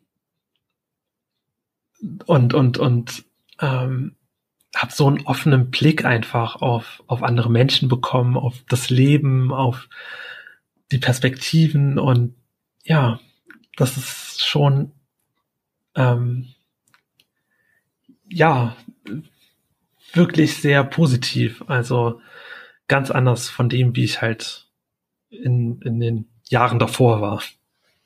Hm, das hört sich toll an. Also ich freue mich auch total mit dir für dich, ähm, dass du diesen Weg gefunden hast. Und man, man merkt auch, also das ist kein Gefasel oder so, dass es dir wirklich damit besser geht. Und das ist das Schönste daran. Royal, hast du Kontakt zu deinen Eltern jetzt? Das habe ich mich die ganze Zeit gefragt. Ähm, tatsächlich nicht. Also ich habe meine Eltern das letzte Mal vor, nee, ja, genau, ähm, an dem Tag, als ich, also meine Mutter tatsächlich schon viel länger, also die habe ich ja seit Ende 2020 nicht mehr gesehen. Ähm, mein Vater habe ich also seit einem Jahr nicht mehr gesehen, also an dem Tag, wo ich ähm, diesen WhatsApp-Status mit meinem Ausstieg äh, bekannt gegeben habe. Da habe ich ihn das letzte Mal noch gesehen. Da hat er mich noch besucht. Ähm, das war auch eine ganz merkwürdige Situation. An dem Tag, wenn ich das so erzählen darf, also ich habe morgens, das war glaube ich Sonntagmorgens, habe ich diesen WhatsApp-Status. Also ich fange anders an ich habe Freitagabends habe ich mein äh, Ausschlussschreiben beim Königreichssaal eingeworfen, habe dann Sonntagmorgens morgens um 7 Uhr habe ich meinen WhatsApp-Status gepostet. Vor der Versammlung tatsächlich fällt mir jetzt ein. Huh. Ähm, und habe dann nachmittags noch äh, meinen ja, jetzigen besten Freund besucht. Und als ich bei ihm war, bekomme ich irgendwann von meiner Mutter eine Nachricht, ja, ähm, dein Vater ist unterwegs, er will dich noch ein letztes Mal sehen und nochmal mit dir sprechen. Und dann ich so, hä, ich bin jetzt gar nicht zu Hause, ist er denn schon losgefahren? Und sie so, ja, ja, äh, und dann ich so, okay, dann gehe ich jetzt schnell nach Hause. Hab noch meinem besten Freund dann so gesagt, so, ach, übrigens, ich habe heute meine Religion verlassen und ähm, ich muss jetzt nach Hause, mein Vater will mich noch ein letztes Mal sehen. Das war auch schon so, wow. Ja. Äh, und habe dann, ja, mein Vater ist dann gekommen, aber hatte noch einen anderen Ältesten dabei. Und ich habe dann so gedacht, hä, das, das kann ja nicht sein. Also er hat dann vorher angerufen, bevor er reingekommen ist, meinte so, äh, kann ich dich noch mal sehen? Ich so, ja, okay, klar. Äh, und dann meinte er so, ja, hier ist ja noch der Bruder so und so dabei. Ähm, ist das okay, wenn er mit reinkommt? Und ich so, ähm, nein, das ist nicht okay. Warum, warum will er jetzt hier vor, vorbeikommen? Also ich habe doch gesagt, was gesagt werden muss und ich will ihn jetzt auch gar nicht mehr sehen. Ja, und da hat dann mein Vater noch das letzte Mal mit mir gesprochen und ähm, ist dann halt auch so von mir gegangen, dass er gesagt hat, ja, wenn du irgendwann Hilfe brauchst, sind wir für dich da.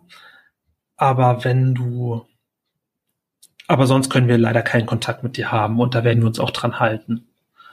Und das war das letzte Mal, dass ich meinen Vater gesehen habe und auch das letzte Mal, dass ich was von ihm gehört habe. Und mit meiner Mutter hatte ich jetzt zu Weihnachten noch mal kurz Kontakt.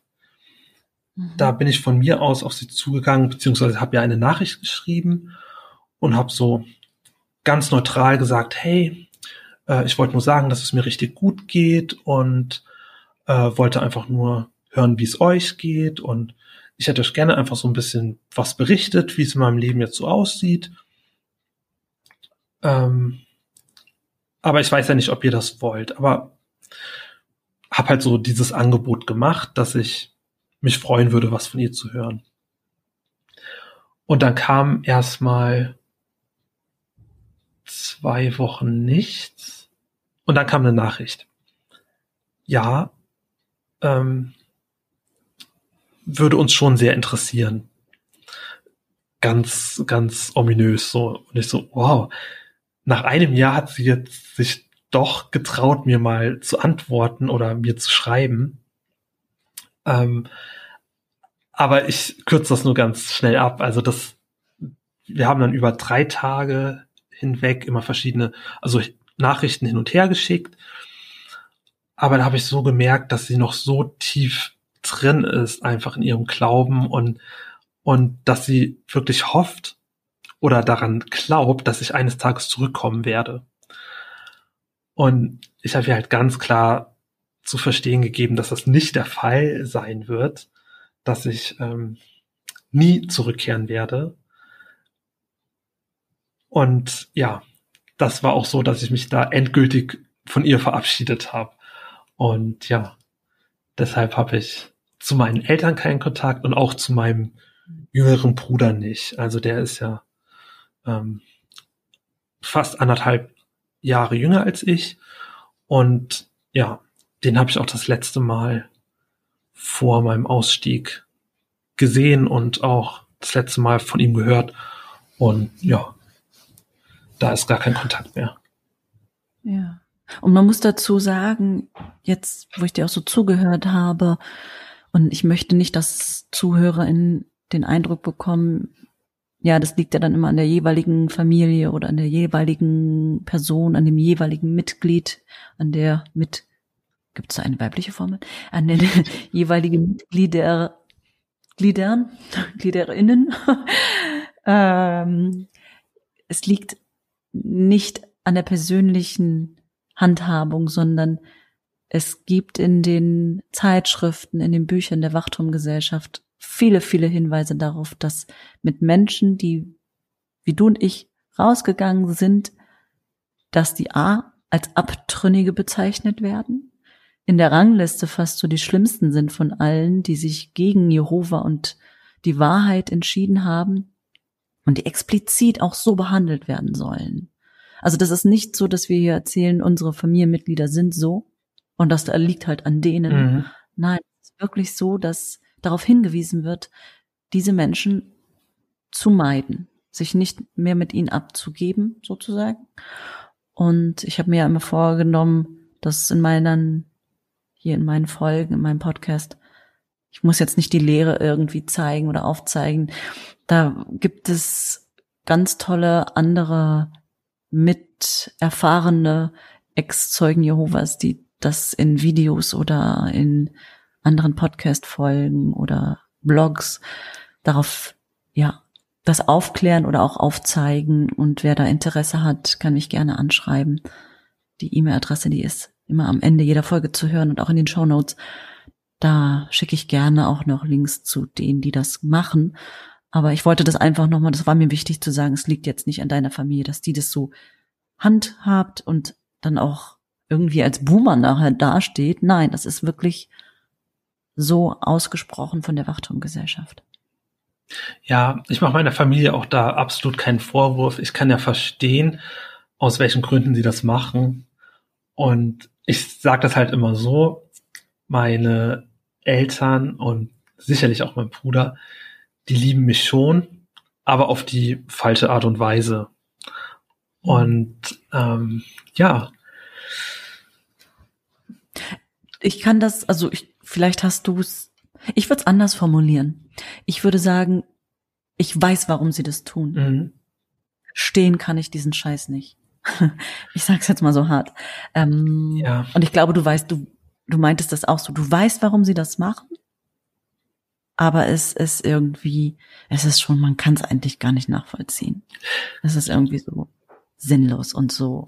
Okay, aber ihr macht das, weil ihr das so vorgetragen bekommt und weil damit euer Gedankengut, euer gutes christliches Gedankengut nicht verunreinigt wird durch die, die jetzt gegangen sind, weil sie sich dagegen entschieden haben. Bin ich da richtig oder korrigier mich gerne, wenn du das anders siehst? Nee, also sehe ich auch so. Und das Verrückte ist halt, ähm, für mich ist das so normal. Also wenn ich darüber erzähle, wenn ich so mit anderen darüber spreche, über meine Erfahrungen und ich sage, ja, meine Eltern haben keinen Kontakt mit mir und das ist für mich so, ja, es ist halt so. Ähm, und andere sind immer so schockiert und können das ja fast nicht glauben, wie Eltern sowas tun können. Mhm. Ähm, ja. ja, aber wenn man, wenn man da nicht wirklich in dieser, in diesem Gedankengut drin saß und, und das wirklich so verinnerlicht hatte, dann ist es auch wirklich schwierig, das nachzuvollziehen, wie, wie Eltern sich auch zu so einem Schritt hinreißen lassen können. Total. Sag mal, Royal, hast du dir nach dieser ganzen Zeit irgendwie von außen, sei es von, ja, psychologisch, therapeutisch irgendwie Hilfe geholt? Brauchtest du das? Ja, ähm, das habe ich gemacht. Ich bin also tatsächlich auch derzeit noch in, äh, in Therapie, also in mache eine Kurzzeittherapie, Kurzzeitpsychotherapie, so. Mhm. ähm, tatsächlich habe ich aber gemerkt, dass ich gar nicht so viel Hilfe brauche, wie ich das jetzt dachte. Also ich merke immer mhm. wieder, wie ich so mit dem Thema Zeugen Jehovas, das ist gar nicht so das, was mich belastet. Also, oder anders formuliert, so dieses, dieses, diese ganzen Glaubenssätze, das konnte ich wirklich alles so fallen lassen und, und merk so, wie ich halt wirklich auch, auch mit dem, ich sag jetzt mal, Verlust meiner Eltern, meiner Familie, wie ich äh, das eigentlich total gut verarbeitet habe. Aber dass bei mir das eher so diese Auswirkungen sind dieses Lebens. Also mein, mein Umgang mit anderen, mein äh, neue Leute kennenlernen, dass das so für mich das Problematische war und dass ich dafür mhm. Hilfe ähm, mhm. brauche. Aber ich würde es definitiv auch jedem empfehlen. Jeder, der ja so eine destruktive Gruppe verlassen hat, sollte sich auf jeden Fall Hilfe holen. Sei es therapeutisch oder, oder in irgendwelchen Selbsthilfegruppen. Das ist wirklich sinnvoll. Du bist total fein in deiner Wahrnehmung, in deiner eigenen Wahrnehmung, total schön. Hör dir da gern zu. Danke. ähm, ja, ich hörte so zum Fastschluss. Ich halte es immer so in der Grenze so von anderthalb Stunden plus minus. Ja. Wir könnten noch Stunden reden, wie mit allen anderen auch. Ähm, ein, zwei Fragen hätte ich noch an dich. Mhm. Äh, die nächste Frage ist ein bisschen persönlicher vielleicht auch, und wenn du das nicht beantworten willst, das steht dir auf jeden Fall frei. Hast du in, in diesem ganzen Prozess oder in diesen ganzen Jahren und deiner Kindheit was mit körperlicher Schläge selbst zu tun gehabt oder mitbekommen bei den Zeugen Jehovas? Ähm, ja, tatsächlich schon. Äh, ich muss dazu aber sagen, ich weiß jetzt nicht, inwiefern das jetzt wirklich auf die ja, Lehren der Zeugen Jehovas zurückzuführen ist oder inwieweit das mhm. auch kulturell bedingt ist. Also mhm. ich, so in Afrika ist es ja irgendwie so normaler, dass man seine Kinder ähm, züchtigt. Ich drücke jetzt mal so aus. Ähm, also dass wir zum Beispiel irgendwie jetzt geschlagen wurden, wenn wir jetzt in der Versammlung unaufmerksam waren oder da irgendwie gestört hätten, das war nie der Fall. Äh, tatsächlich sogar das Gegenteil. Wir wurden immer belohnt nach der Versammlung, wenn wir brav waren. Ähm, das Einzige, was wir halt, also ich und mein Bruder, dass wir mal ja geschlagen wurden, ist, wenn wir halt ja nicht gehorsam waren so wie mhm. man das jetzt so sagen würde. Ähm, aber das hielt sich auch wirklich in Grenzen und bei anderen habe ich das jetzt auch nicht so so stark miterlebt. Und ja. Okay. Dann würde ich von dir gerne noch wissen, warum du mich angeschrieben hast, dass du gerne Gast sein möchtest. Hm, da muss ich jetzt ein bisschen nachdenken über die Frage. Eine Frage, die du, auf die du nicht vorbereitet warst. Na, also tatsächlich ist es so, ähm, ich wollte tatsächlich einfach mal meine Geschichte auch so erzählen und ich glaube, ich hätte noch so viel erzählen können. Und ähm, ja. ja. ich hatte, also als ich ausgestiegen bin, habe ich immer gedacht, so, hm, ich will auch mal vielleicht so ein YouTube-Video machen oder sowas. Einfach weil das mir so geholfen hat, auch ähm, die Erfahrung von anderen zu hören und, und dann ja zu sehen, es gibt halt auch ein Leben danach und das Leben geht weiter und, und da ist Licht am Ende des Tunnels. Und ja, das wollte ich einfach machen und da habe ich gedacht, dass dein Podcast wirklich so eine ganz tolle Möglichkeit ist und der auch mir sehr geholfen hat, ähm, da die Erfahrung von anderen mitzubekommen.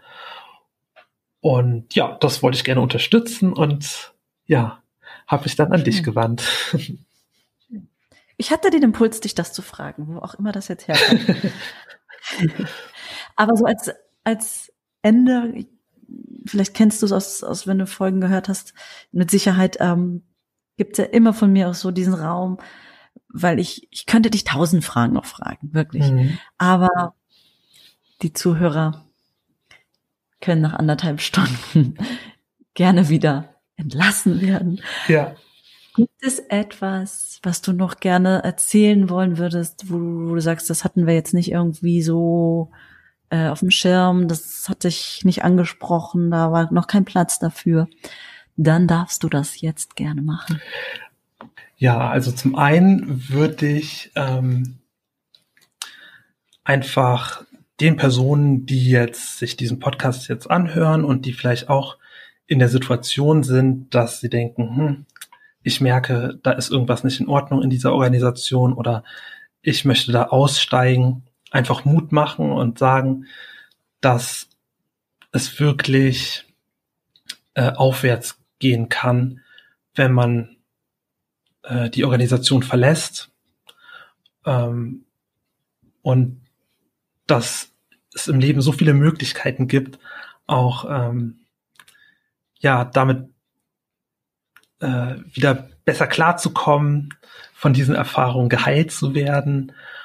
Und ja, äh, was mir auch dabei geholfen hat, sind halt auch Freunde. Also ich habe wirklich ganz tolle Freunde gefunden. Äh, meine jetzige beste Freundin äh, hat mich da auch so viel unterstützt ähm, in dieser, in der Phase, wo ich wo ich ausgetreten bin und wo auch vieles noch für mich fremd war. Ähm, ja, meine äh, anderen Freunde, von denen ich ja auch berichtet hatte, waren auch für mich da und sind auch für mich da und die haben mir auch so viel gegeben. Und es gibt wirklich so viele gute Menschen da draußen, die einfach ähm, für euch da sind, die euch unterstützen wollen. Und lasst es einfach zu.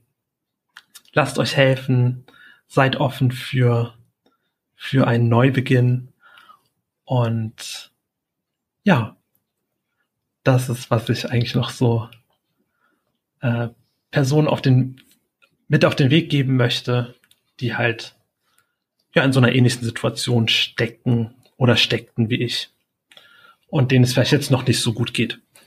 Total schön, vielen, vielen Dank. Also es war, ja, hast du, hast du schön gesagt und auch schön ausgedrückt.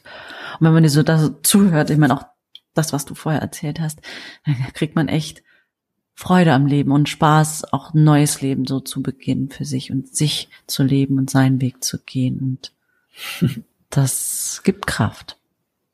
Das weiß ich, das, da, da bin ich mir total sicher. Für andere. Aber auch für mich selber. Mhm. Danke dir, Royal. Gerne. Tatsächlich ist es so, also wenn mich jemand irgendwie noch weiteres fragen will oder ähm, ja mit mir vielleicht auch ein bisschen sprechen möchte oder noch weitere Fragen hat, ähm, bin ich da auch gerne offen für. Man kann mich gerne kontaktieren, also super. Voll wenn schön. ihr wollt, auf Instagram vielleicht. Gerne. Magst du es verlinken oder so?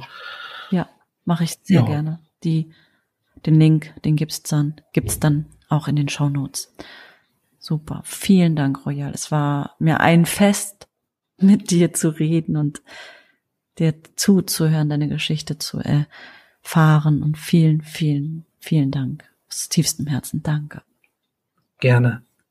Eine kurze Erinnerung, falls du noch voten möchtest für meinen Podcast, der beim Deutschen Podcastpreis für die Kategorie Publikumspreis nominiert ist, dann findest du den Link dazu in den Show Notes oder unter www.dinahellwig.de.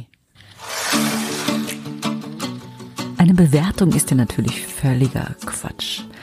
Oder vielleicht doch, denn ich möchte ja eigentlich, dass sich ganz viele Menschen diesen Podcast anhören. Also hinterlass mir doch gerne ein Like oder eine Bewertung. Und falls du Fragen oder Anregungen hast oder mit mir auch in den Austausch gehen möchtest für eine nächste Podcast-Folge, dann schreib mir doch gerne eine E-Mail unter info at kopfkinoaussteigerberichten.de.